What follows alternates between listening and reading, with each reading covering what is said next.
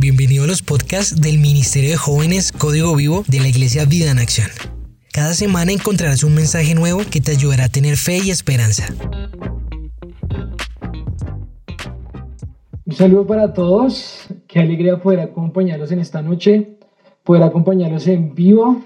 Eh, nos alegra acompañarlos, estar aquí saludándolos. Los extrañamos un montón y, bueno, eh, queremos también invitarlos a que nos comenten ahí en el chat, nos escriban. Vamos a estar eh, charlando, esto va a ser como más conversación. Así que pues los invitamos a que estén súper pendientes del chat, de las preguntas que vamos a hacer, de lo que vamos a estar hablando. Un saludo por ahí a Karen Cuellar, por ahí también está Steffi Bativa, está José Blanco, eh, por ahí está el compadre Mario Ferchis. Un saludo a todos ustedes. Eh, eh, saludes de, de, Hugo Parafer. y, y, bueno, eh, vamos a estar hablando de un tema muy interesante. Sí. Y nada, pues que estén muy pendientes. Muy pendientes. Estuvieron viendo la publicidad, pues vamos a hablar de este tema, protagonistas versus espectadores. Protagonistas, no espectadores. Como una película, ustedes eh, cuando la ven son los que son los espectadores, pero al ser protagonistas significa que se involucran, ¿cierto? Entonces queremos empezar con una eh, pregunta y quiero que nos la respondan ahí en los comentarios. Eh, la pregunta es la siguiente. ¿Qué porcentaje de tus oraciones o peticiones que les ha hecho Dios han sido respondidas? Queremos que nos compartan ahí sus respuestas. ¿Qué porcentaje? Pueden poner un porcentaje de lo que ustedes creen que Dios ha respondido en sus oraciones. Yo no sé, Diego, ¿usted sabe, tiene una respuesta ahí?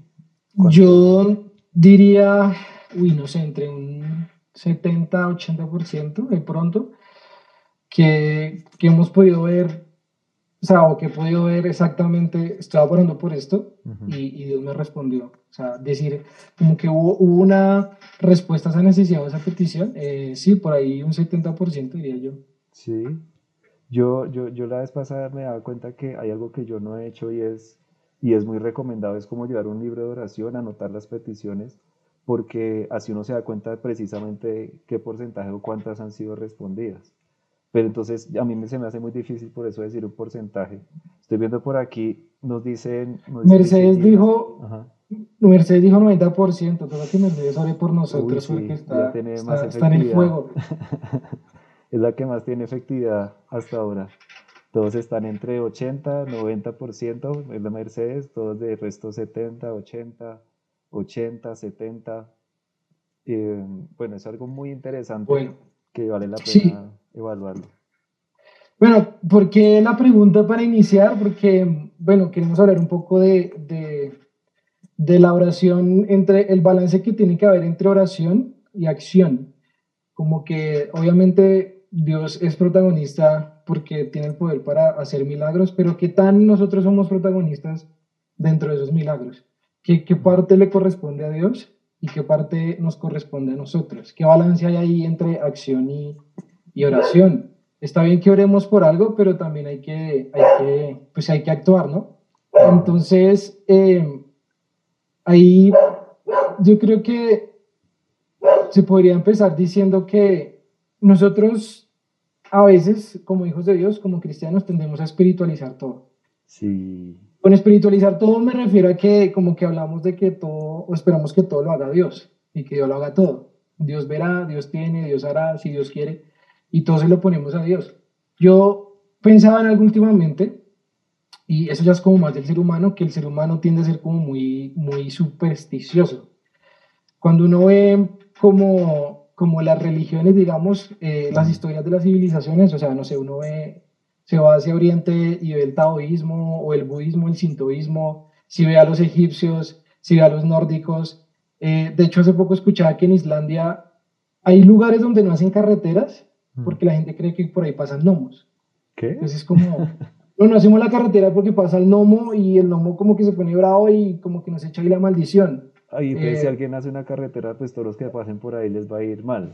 el gnomo se les va a aparecer y les va a hacer algo malo. Y, y el, sí en sí mismo se tiende a ser muy supersticioso. Con supersticioso me, me refiero a como que atribuir todo como a un, a un, carácter mágico, como sobrenatural, mm. algo que está más allá, que no podemos controlar y que depende de eso, lo que nos pase, eh, como que depende de eso si nos ganamos el favor de un Dios o de, un espíritu, o depende de eso si nos va bien, si nos bendice un negocio, si nos bendice la familia, mm. como que se atribuye todo a, como al otro lado allá y, y dependes de eso y nos olvidamos como de la responsabilidad que tiene el hombre. Entonces, yo creo que yo creo que el evangelio, que eso me parece chévere, lo pensaba, el evangelio es lo menos supersticioso que hay. El evangelio no es supersticioso para nada.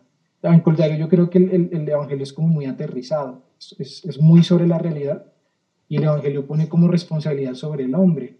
Yo creo que se podría decir que es como eh, eh, eh, en, la, en la Biblia es donde solo en la Biblia vemos como un Dios que entra en pacto como con el hombre, como que dice, yo me comprometo con usted a hacer esto, pero usted también tiene que hacer su parte. Entonces, me parecía muy interesante eso porque cuando uno ve a Jesús y lo que Jesús pedía, cuando lo, lo, lo querían que lo siguieran, ponía una carga sobre el hombre. Y yo creo que a veces el Evangelio choca tanto por eso, porque no deja todo como allá que el santo haga el milagrito, sino como que dice, bueno, toma tu cruz, eh, sacrifícate, eh, habla el camino estrecho, habla del esfuerzo, habla de la renuncia, habla de la muerte, o sea, es, parte de ti también. De la persona. En el... Entonces, eh, pues partir de eso, como que, como que a veces tendemos a poner todo hacia, hacia esa parte, esa fuerza, digamos, sobrenatural que haga las cosas y a veces nos olvidamos un poco de que también depende pues, de,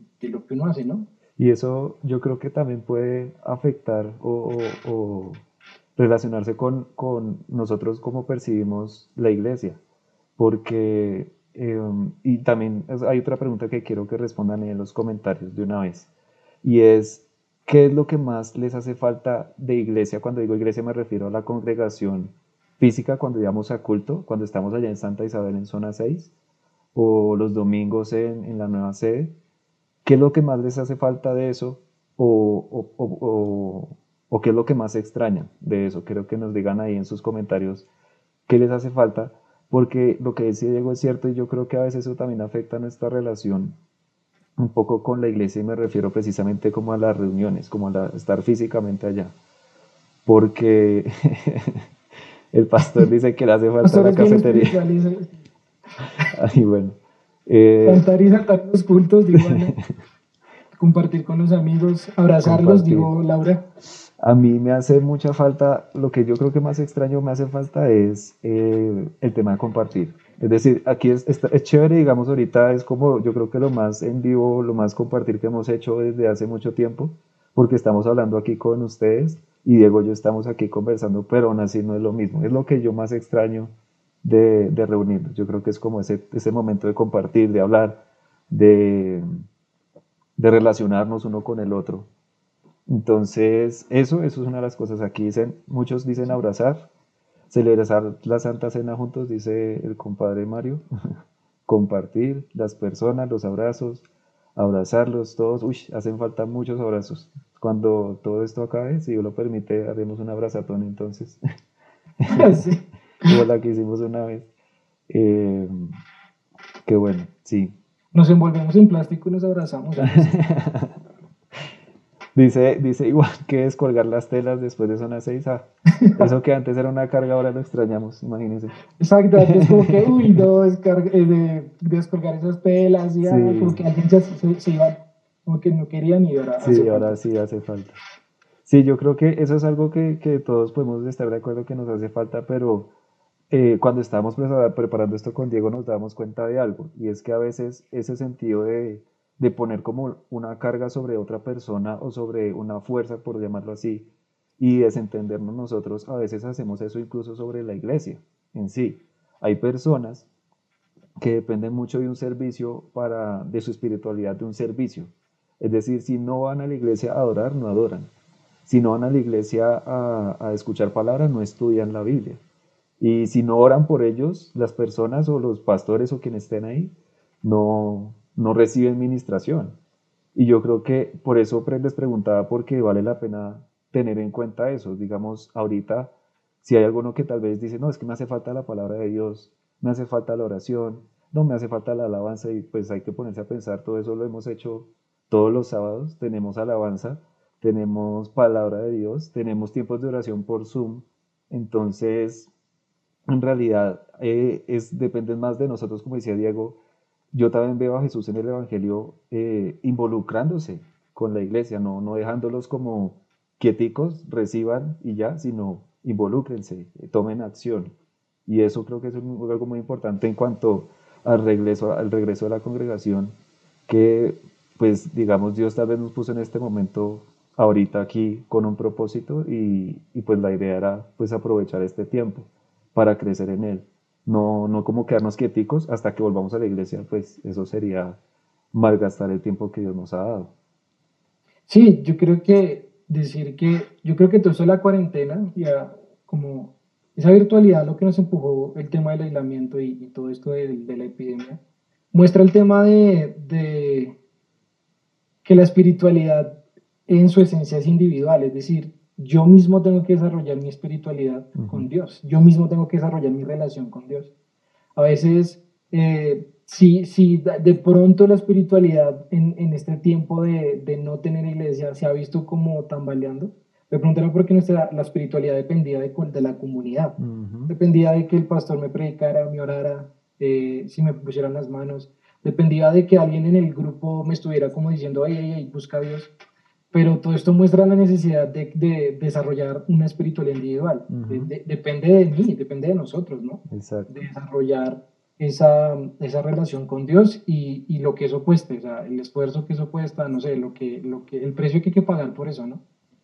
Y yo creo que por eso, eh, un primer punto, como el primer punto que lo que llegamos con Diego a la conclusión es la oración. Eh, Ah, bueno, pero antes de decirte ese primer punto, casi, casi, casi les doy la respuesta. Otra pregunta para que nos hagan ahí las respuestas en los comentarios y que nos digan qué es lo que ustedes más hacen durante un día. Digamos lo que ustedes dicen, todos los días hago esto. Digo que hacen todos los días sin falta. Sin falta. Todos los días. Siempre hacen. Exacto. Y nunca les. Sí, siempre no pasa un día, algo... sí que lo hagan. Por lo menos una vez en el día. Quiero que nos cuenten qué hacen algo que puede ser repetitivo, puede ser una sola vez al día. Dice Gina que ella come y pues está en el computador todos los días, sin falta. Eh, dice Chris, hola Chris, dice tocar saxofón. Uy, chévere, qué bueno, qué bueno. Claro, para los músicos el, instrumento, ¿no? Sí, pero bacano porque pues eso lo, lo, hace desarrollar mucho más esa habilidad. Ana María Lozano dice que dormir. Yo almuerzo una vez al día, dice Fer comer, eh, trabajar, Samuel dice trabajar, sí señor, y, pero uy, todos los días sin falta, o sábados y domingos también. Pobre Samuel. Es que mata el trabajo. Sí. Todos, yo estoy viendo ahí tomar café, tomar tinto, tomar un café. Nadie ha dicho que bañarse, o sea, que se están bañando eh, y que cochinos no se están bañando. Y así nos están, nos están bañando todos los días. Ahí quedó eh, expuesta a la cuarentena. Se volvió eso algo día por medio. Eh, leer, leer, leer. Em, hay muchas cosas que hacemos todos los días. Eso es, Entonces, eso es, eso es importante, verlo para, para ver qué estamos haciendo todos los días. Eh, lo preguntamos porque, digamos que este tipo de cosas son cosas que se vuelven naturales. Son cosas que se, ya se dan como por, por sentadas, por ejemplo, cepillarse los dientes, por ejemplo, Laura sí, sí es así. como uy, bañarse dos veces. Ah, bueno, sí, porque Pau llega de, de uy, sí, me del centro de salud. Bueno, yo creo que son cosas que son, ya sean por sentadas, son cosas que son naturales. ¿sí? Si uno las hace, no es que lo estén aplaudiendo a uno, uy, qué bien, muy bien porque se lavó los dientes, muy bien porque se está bañando, muy bien porque está almorzando. No, pues son cosas que se dan por sentado y son cosas que son como muy naturales para la vida. Sea, son, son cosas básicas para vivir y para vivir bien. Entonces, con este tema de, de la oración, eh, es lo mismo, como que la vida espiritual es básica la oración. Lo, otro lo hablábamos y decíamos, a veces como que, eh, como que saca uno pecho y dice, uy, estoy orando mucho y, uy, cómo lloro y, me la paso orando. Y dice, hey, bueno, pero pues como hijo de Dios debes hacerlo, es básico hacerlo. A veces le ponemos como un plus como que, uy, no, o sea, la locura porque estoy orando. Y es algo que es básico para, para, para, para los cristianos, es como el punto de partida. o sea, es lo básico eh, que tienes que hacer, orar. Es lo básico para ver un milagro después, es, un, lo, lo, básico, es como el primer paso, es lo, lo, que siempre tienes que estar haciendo para ver después un milagro o, o pasar a ser protagonista. Sí. Eh, porque pues la, la, misma Biblia, cuando habla de la oración, lo, lo, lo habla como, como, un, como un mandato, ¿no? Como, como algo que uno debe hacer. O sea, si uno lo empieza a leer en, en el Nuevo Testamento, eh, bueno, en general en la Biblia es como un mandato. Uh -huh. Es algo que, que, debes hacer siempre, o sea, no es algo que tenga como un plus más de, uy, que estás orando, qué locura, no, o sea, es básico. Es básico. Ahí Primera de Tesalonicenses dice eso, estén siempre alegres, estén siempre alegres. Uy, sale dos veces, perdón, lo puse yo. Nunca dejen de orar, dice así, nunca dejen de orar, sean agradecidos en toda circunstancia, pues es la voluntad de Dios para ustedes los que pertenecen a Cristo Jesús. Eso está hablándonos directamente a nosotros. Nosotros pertenecemos a su iglesia y nunca debemos dejar de orar. Eh, por eso les hacemos la pregunta de qué hacen ustedes todos los días, porque así debe ser. Es, digamos, es como bañarse o comer o trabajar, es algo así, se hace todos los días. El orar eh, tiene que ser así también para nosotros. No, como decía Diego, no es un plus, no es algo más como, uy, se sumó a lo que estoy haciendo. Voy a tener el favor de Dios hoy porque hoy oré. Mm, es, el, es el básico, es como lo necesario para nosotros como hijos de Dios. Es ser eh, eh, tener una relación con Dios es hablar con Él, es entrar en oración. Así es, entonces la idea es que podamos trabajar por desarrollar una vida de oración natural, que sea algo que, que se establezca en nuestras vidas como, como hábito, como algo que se hace siempre. La oración no es algo opcional. Si nosotros queremos, queremos pa pasar de ser espectadores a protagonistas, tenemos que desarrollar una vida de oración, que se vuelva algo básico. Es decir, orar para mí es, es siempre y es innegociable. ¿sí? Si de pronto hemos tenido como luchas con establecer como esa rutina de oración, hay que trabajarlo, hay que mirarlo, hay que ajustar cosas, hay que mirar de qué manera puedo yo empezar a hacer que la oración se convierta en algo más natural en mi vida y que, y que está siempre. Claro. Eh, hay otro versículo, voy a ponerlo en Colosenses 4.2, dice, dedíquense a la oración con una mente alerta y un corazón agradecido. Y estos son solo dos de los muchos ejemplos que se hablan en el Nuevo Testamento acerca de la oración. Eso es algo constante, siempre se, se recalca y, y, los que han escrito las cartas, el Nuevo Testamento, Jesús incluso les, les recarga la importancia de la oración eh, como algo necesario, algo básico para nosotros. Así es. Aquí, aquí Susan, Susan Escobar de la pregunta que habíamos hecho, uh -huh. dice abrazar y decirle a mi hijo que lo amo. Qué chévere, eso me pareció uh -huh. bonito porque qué chévere wow. que es natural decirle a la gente que está alrededor de uno que uno la ama, ¿no? Eso me parece bonito. Uh. Chévere, like porque hay que, eso tiene que volverse natural para nosotros. Sí, decirle a la gente a nuestro alrededor que, que, que, que los amamos, ¿no? Sí. Bueno, ahí también está el tinto. Harold dice, todos los días me pongo las gafas. Para los que tenemos que tener siempre las gafas, que entenderán. Gafas. No, se, dañan, se rompen. Eh, pero bueno, otra pregunta para, para continuar. Bueno, esta pregunta es como más reflexiva. Sí, esta es más reflexiva, tal vez no tienen que ponerle la respuesta, pero sí para y que es, la piensen. Y es que, bueno, eh, eso, eso, eso se pone bueno. Siento violencia aquí. Se pone bueno. Porque, ¿qué, ¿qué tan dispuestos estamos a hacer algo por lo que estamos pidiendo, por lo que estamos orando? Si, si estamos orando por algo, si yo estoy pidiéndole algo a Dios, ¿qué tan dispuesto estoy a hacer algo por eso?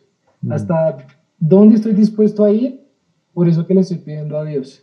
Yo creo que uno puede orar por muchas cosas, pero no sé qué tan comprometido está uno para trabajar por eso, sí. para hacer algo por eso, para de alguna manera buscar eh, que, que, algo pase a, en esa necesidad o en esa petición, qué, qué tan dispuestos estamos a orar, eh, a hacer algo por lo que estamos orando, porque si realmente no estamos dispuestos a ir más allá por lo que estamos orando mm. o pidiendo, va a ser difícil poder ver una respuesta a eso porque eh, eh, se trata de, si estoy orando por algo, ¿qué tanto estoy dispuesto a pagar, entregar, a pagar el precio porque eso suceda? Sí, ahí, entra el primer punto que, que, mencionaba Diego y es que a veces soltamos eso. Precisamente a veces tomamos la oración como algo de ponerlo en manos de Dios y dejar listo. Ya no depende de mí, ya voy a quedarme quieto yo. La fuerza otra vez es como, uy, algo tengo que orar para que tener el favor de Dios para que Él haga algo. Eh, hay que hay, una parte, una historia de, del Evangelio de Lucas, de algo que hizo Jesús eh, que nos llamaba mucho la atención a Diego a mí cuando estamos mirando esto por la respuesta que tuvo Jesús a, esta actitud. Entonces, es esto, está en Lucas 7, empezando desde el 1, dice, cuando Jesús terminó de decir todo esto, todo eso la gente regresó a Capernaum. En ese tiempo un apreciado esclavo de un oficial romano estaba enfermo y estaba a punto de morir. Cuando el oficial oyó hablar a Jesús, envió a unos respetados ancianos judíos a pedirle que fuera a sanar a su esclavo de todo corazón no, perdón, de todo corazón le suplicaron a Jesús que le ayudara al hombre. Le dijeron, si alguien merece tu ayuda es él, pues ama al pueblo judío y hasta construyó una sinagoga para nosotros. Entonces Jesús fue con ellos, pero justo antes de que llegaran a la casa del oficial envió unos amigos a decir, Señor, no te molestes en venir en mi casa, yo no, porque no soy digno de tanto honor, ni siquiera soy digno de ir a tu encuentro, por tanto, tanto solo pronuncia la palabra desde donde estás y mi siervo se sanará. Lo sé porque estoy bajo autoridad de mis oficiales superiores y tengo autoridad sobre mis soldados. Solo tengo que decir vayan y ellos van. O vengan y ellos vienen. Y si les digo a mis esclavos hagan esto, lo hacen. Y esta es la respuesta de Jesús. Al oírlo Jesús quedó asombrado. Se dirigió a la multitud que lo seguía y dijo, les digo, no he visto una fe como esta en todo Israel. Cuando los amigos del oficial regresaron a su casa, encontraron al esclavo completamente sano. Uy, perdón. Sí, a, mí, a mí me sorprende que Jesús haya sorprendido. Sí. Es decir, Jesús, Jesús sorprendiéndose de la fe de alguien es como, wow, o sea, Jesús es Dios. Y, sorprendiéndose diciéndole, wow, esta, fe me sorprende. Y, y, como elogiando a alguien por la fe que tuvo, me sorprende muchísimo. Sí y que pues ahí en el verso 9 dice, él, se, le dice a su gente, a los judíos, no he visto una fe como, en esta, como esta en Israel. Es decir, que Jesús andaba buscando fe en la gente. Jesús anda buscando fe en nosotros. A Jesús andaba haciendo milagros y andaba haciendo su, sus obras poderosas, pero eh, él, él esperaba que la gente respondiera con fe. Jesús estaba buscando fe. No solo era que Jesús predicaba ya y sanaba a la gente, sino que él estaba buscando gente que, que, respondiera con fe. Sí, si él dice que en Israel no vio eso, es porque él se estaba fijando. Él veía la respuesta, quería ver la respuesta de, de los judíos de su pueblo eh, escogido y, y, quería ver esa fe que en la Reina Valera dice que quedó maravillado. Esa fe que lo maravilló, que lo asombró de parte de, de este, de este soldado romano y también yo estoy de acuerdo, yo, yo creo que Jesús eh, busca y espera esa fe. Es decir, esa es como una de las cosas, de las primeras cosas que tenemos que hacer nosotros cuando oramos a Dios, es responder con esa fe, es ser como este soldado romano que decía, no tienes que ir hasta allá. Yo también me hacía la pregunta, porque ahí decía que, que Jesús se puso en camino hacia allá, y yo me ponía a preguntar qué pasa si el soldado romano no va a su, a su, a su encuentro.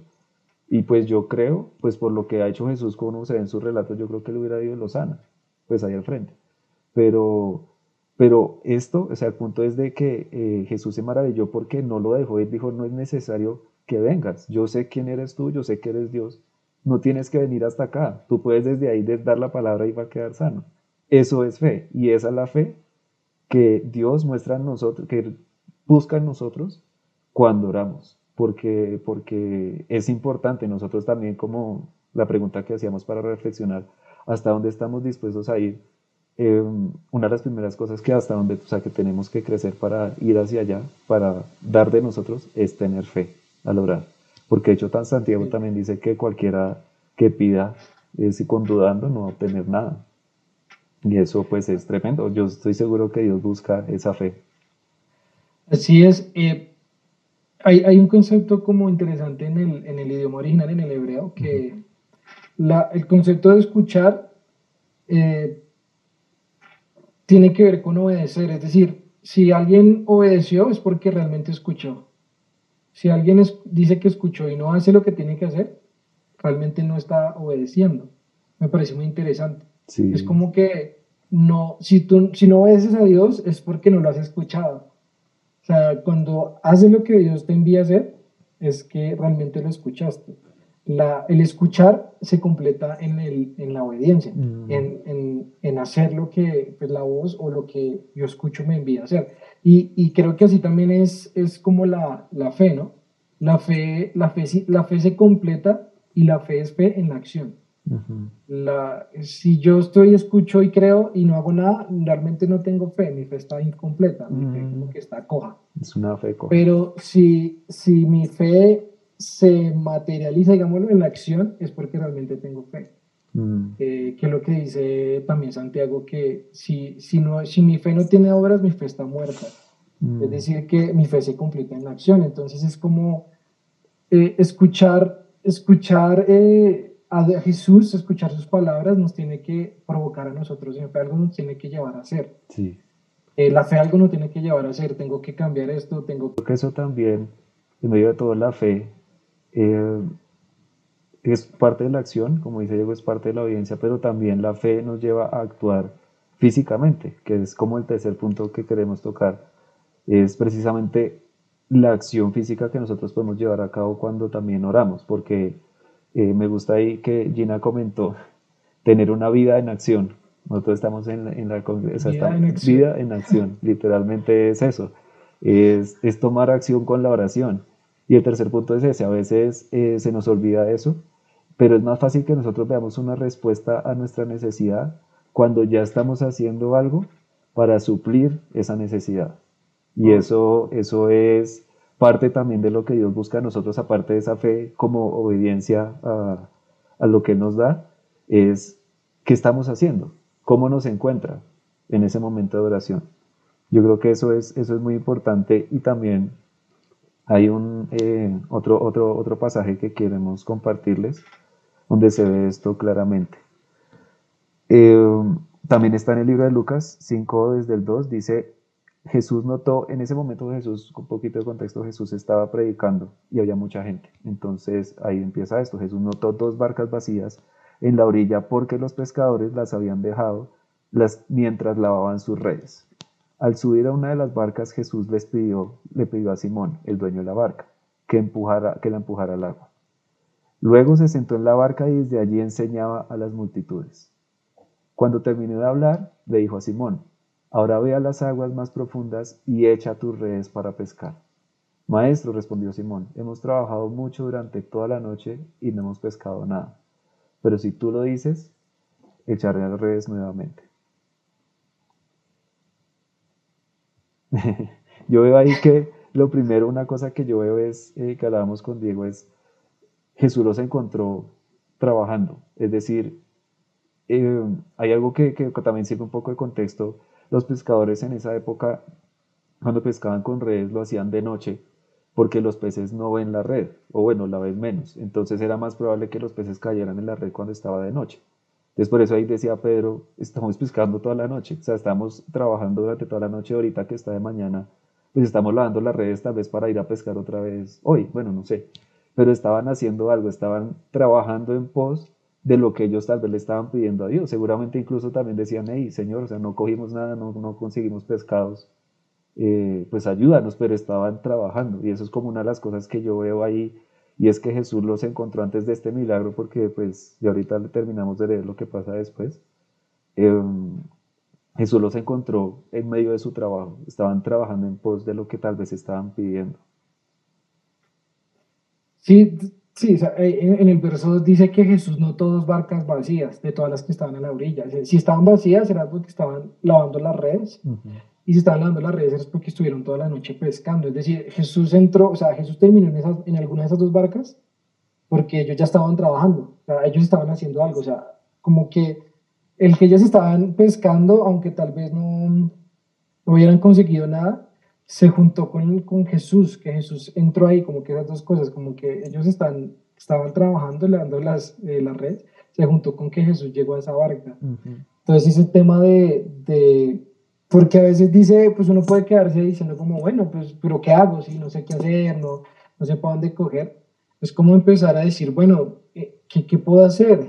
Eh, ¿Cómo puedo aprovechar mi tiempo? ¿Cómo puedo ocuparme? ¿Cómo, ¿Cómo puedo dejar de desperdiciar de cierta manera mi tiempo, mi vida? Es decir, hacer algo, ¿sí? Haz algo, o sea, ponte, no sé, hacer un curso, ponte a estudiar, ponte, o sea, en alguna manera que yo pueda estar ocupado o esté ya haciendo algo eh, buscando una respuesta a esa necesidad. Es más fácil que Jesús me encuentre a mí cuando estoy tratando de responder a una necesidad a que estoy ahí quieto sin hacer nada y que Jesús va pasando y diga como, bueno, tengo tal necesidad, y, pero, pero ¿qué has hecho? ¿O qué piensas? ¿O qué solución has buscado? ¿Qué has mirado? Entonces es más fácil que yo me encuentre con pues, lo que dice el pasaje más adelante porque pues eh, fue cuando Jesús eh, los encontró cansados, los encontró como, porque yo supongo que estaban cansados porque pues llevaban toda la noche pescando. Jesús se monta y le dice, pues vete aguas ahí o aguas profundas y bota a través de la red. Pedro pudo haber dicho, pero pues, duramos, bueno, de hecho él lo hace, él dice, pero estamos, duramos toda la noche pescando y nada. No salió nada. Y, Era la hora que había que pescar, no salió nada. Exacto, en la hora que había que pescar no salió nada, ahorita no, ahorita menos va a salir algo como que, eh, pero terminó obedeciendo, pero igual yo creo que estaba cansado, está diciendo, pero eh, ¿cómo así? Mm. Entonces yo creo que es muy importante que, que Dios nos encuentre trabajando en algo, haciendo algo, o sea, no sé, moviéndonos de alguna manera, ocupando el tiempo de alguna forma, ofreciéndonos a hacer algo, a servir, a decir yo puedo hacerlo, puedo ir, puedo ayudar, no sé, que Dios nos encuentre haciendo algo, porque esa, ese trabajo y ese esfuerzo se va a juntar de alguna manera con, con, con el poder de Jesús y ahí vamos a poder ver un milagro de, de, de, Jesús. Yo, yo sí quisiera decir algo también porque en este punto es importante y es que eh, tal vez mucha gente se sienta así de que está esforzándose mucho, o sea, ha estado siendo fiel, ha estado esforzándose, pero dice, no, no, como Pedro, no, no, no, he pescado nada, no he visto resultados, no he visto como, como que la cosa avance, ¿sí? O sea, porque sé que hay mucha gente que se ha esforzado mucho eh, por su familia, por, no sé, por su break, por sus cosas, y tal vez a veces no ve tanta, tanto resultado, o está diciendo como, venga, ¿será que sí? Yo creo que es como también animar a esas personas, digamos en ese punto, que se sigan esforzando, que, sigan, que, que sean fieles, que sigan adelante, que no desmayen porque puede llegar el punto en que se encuentre con eh, eh, todo ese esfuerzo y ese sacrificio se encuentre con el poder de Jesús. Porque Jesús le dice, ahora lanza la red, pero ahora hazlo en mi nombre. Ahora hazlo otra vez eso que estabas haciendo anoche, todo ese esfuerzo, o sea, lo que has venido haciendo, hazlo otra vez, que como que ahora mi mano, de cierta manera mi respaldo va a estar sobre eso, entonces yo creo que a esas personas decirle también que sigan como haciéndolo y sigan esforzándose, sigan haciéndolo porque ahí en algún momento se van a poder encontrar con el poder de Dios. Exacto. Y van a ver un milagro, no sé, va a pasar algo, algo poderoso. Y, y, también algo que yo veo ahí en esa, en esa acción que tomó Pedro, porque esto es acción, lo que estamos diciendo, respondió con fe porque pues, pues hizo algo que tal vez parecía raro, es decir, ellos eran pescadores seguramente expertos, sabían cuándo era la hora de pescar, pero aún así les dijo como, hey, vuelvan a echar las redes y después de haber tenido una o varias noches de no tener éxito, entonces aún así tomó un riesgo, una acción que, era, que reflejaba fe y también era un poco inexplicable, era raro.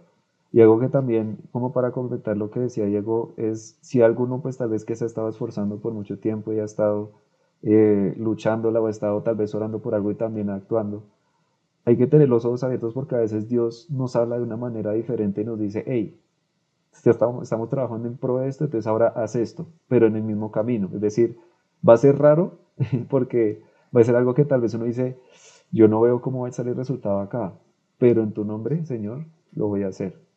Y eso cuando viene de parte de Dios, cuando es una palabra de parte de Dios, es, va a tener un resultado gigante. Es decir, ahí después dice que después de que echaron las redes, ocurre el milagro. Dice que, y esta vez las redes se llenaron de tantos peces que comenzaron a romperse las redes. Un grito de auxilio atrajo a los compañeros de otra barca y pronto las dos barcas estaban llenas de peces y a punto de hundirse. Yo, yo creo que eso, eso es lo que a veces Dios nos pide para un milagro, es decir, tenemos que propensar esos espacios para que Dios actúe. Nosotros, eh, yo creo que tenemos la responsabilidad de hacer algo en, pro de lo que queremos lograr, estar en oración como algo básico, como decíamos, eh, pero estar atentos porque va a llegar un momento donde vamos a tener que tomar un paso de fe. Y en ese momento de paso de fe es donde Dios actúa. No es como que vamos a estar quietos, echados en una cama, no sé, por ejemplo, me imagino a Pedro tirado ahí en la playa como durmiendo. No, no, no, me dio pereza salir anoche a pescar, entonces voy a quedarme aquí a ver si, si, si mañana voy. No, los encontró trabajando, estaban trabajando y llegó un punto donde decían no hay pescados, no sé qué hacer. Y ahí es cuando interviene Dios, ahí es cuando Dios responde a la oración y también nos llama a actuar sobre eso. Nos pone, o sea, nos quiere involucrar, el, el, el, como para volver a, a, como empezamos. No es un Dios como tal vez lo percibimos, lo perciben tal vez otra, otra, otras personas o, o en otras religiones perciben así como una entidad que si Él me favorece, como, uy, bueno, si Él quiere, como que, no, Dios, Él quiere bendecirnos, pero también quiere involucrarnos en, en, esos milagros. Él quiere que hagamos parte activa de eso. Por eso es que Él no quiere que seamos espectadores de un milagro como, ay, sí, allá el milagro que ocurrió lejitos. Él quiere que seamos protagonistas de ese milagro, que hagamos parte intrínseca de ello. Así es. Eh, yo creo que Andrés por ahí leí que él dijo como que es como cambiar el chip eh, de, tener como una actitud más de, de, actuar. Y es que yo creo que eh, exactamente es cambiar el chip, porque a veces eh, nos acostumbramos como a recibir, recibe el milagro, recibe el milagro, recibe el milagro, toma, toma, toma el milagro. Yo creo que es empezar a entender que como que Dios nos quiere como ser parte activa de su obra, de sus milagros, de sus propósitos, de sus bendiciones. No, una, una, no, no quiere que estemos solo siendo receptores, Señor, dame el milagro como una parte pasiva, sino Él quiere que seamos parte del proceso de que el milagro ocurra, parte del proceso de que el milagro se dé. Es, es, que Él quiere que trabajemos con Él en, en, en, sus propósitos, en el milagro, o sea, somos parte activa en el mover y, y en ver un milagro. Entonces ahí es como que ¿Qué cosas puedes hacer para provocar un milagro eh, en tu vida? ¿Qué cosas podrías empezar a hacer? O sea, estás orando por algo, pero ¿qué cosas puedes empezar a hacer para que, para que un milagro y una transformación ocurra? No sé, si, si yo estoy orando por mi familia, quiero que las relaciones en mi familia crezcan, ¿qué puedo hacer para que cosas más prácticas, más aterrizadas? Estaba orando por eso y pidiendo por eso, pero después de que termine de orar, ¿qué puedo ir a hacer? Eh, eh, para que la cosa cambie. Yo no sé, puedo empezar a escribir una lista de cosas que hace mi familia por mí y cuando tenga la oportunidad puedo empezar a decirle, mamá, te agradezco por esto, gracias porque siempre haces esto, gracias porque me arreglas esto, me cocinas, eh, gracias porque me acompañas, gracias porque me das ánimo, gracias porque oras por mí. O sea, cosas tangibles que pueden empezar a, a, provocar una transformación en, la relación, en, las relaciones.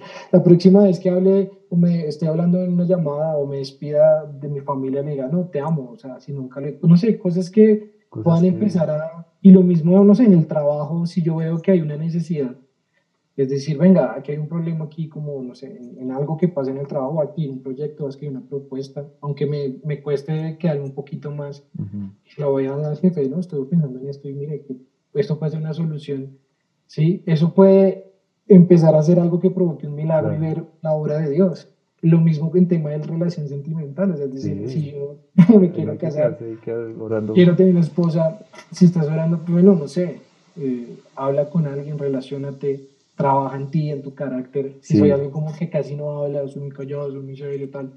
No sé, ¿qué, maneras puedo empezar a, moverme y hacer para que las cosas empiecen a ocurrir? Es, esa.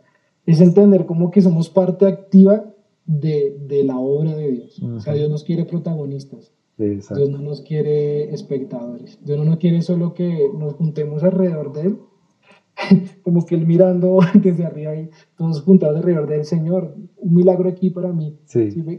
Mira el milagro, sino es como Dios dice, como, o sea, Dios se bajó y Jesús se bajó y caminó entre nosotros, mirando entre la gente quién tiene fe. ¿Quién respondía con fe? Él muchas veces dijo eso, eh, como tu fe te ha sanado. Eh, tu fe te, ha, te, ha, salvado. Es, eso, eso es lo que él estaba buscando. Estaba buscando respuestas de fe de las personas. Y eso también es lo que busca hoy en nosotros. Yo creo que eso es, eso es como eh, lo principal, como el mensaje principal de esto es, Él nos quiere protagonistas eh, y no espectadores. Y, y, como dice el pastor, cada vez que si quiere encontrar esposa, bañense y pónganse bonito, así se en cuarentena, pero es muy cierto. Es decir, lo que decía Diego, a veces pensamos mucho en, en, en, no sé, pero sobre todo en el tema de, de, de, relación, como yo, yo me quedo aquí, no, pero trabaja en ti mismo, mejora tu, tu persona para tu futura esposa.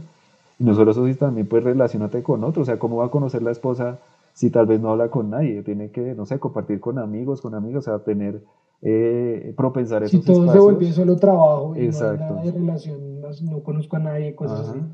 Sí, sí, no es muy cierto. Sí, pues yo creo que antes de terminar como orando, eh, quiero mencionar Lucas 18, que habla de la parábola de la viuda persistente, que dice que había una viuda que, que le pedía a un juez que le hiciera justicia en algo. Y, y, fue tan inoportuna y tan insistente que el juez dijo, ay, sabe que hágale justicia a esa señora porque qué fastidio, ya me canso.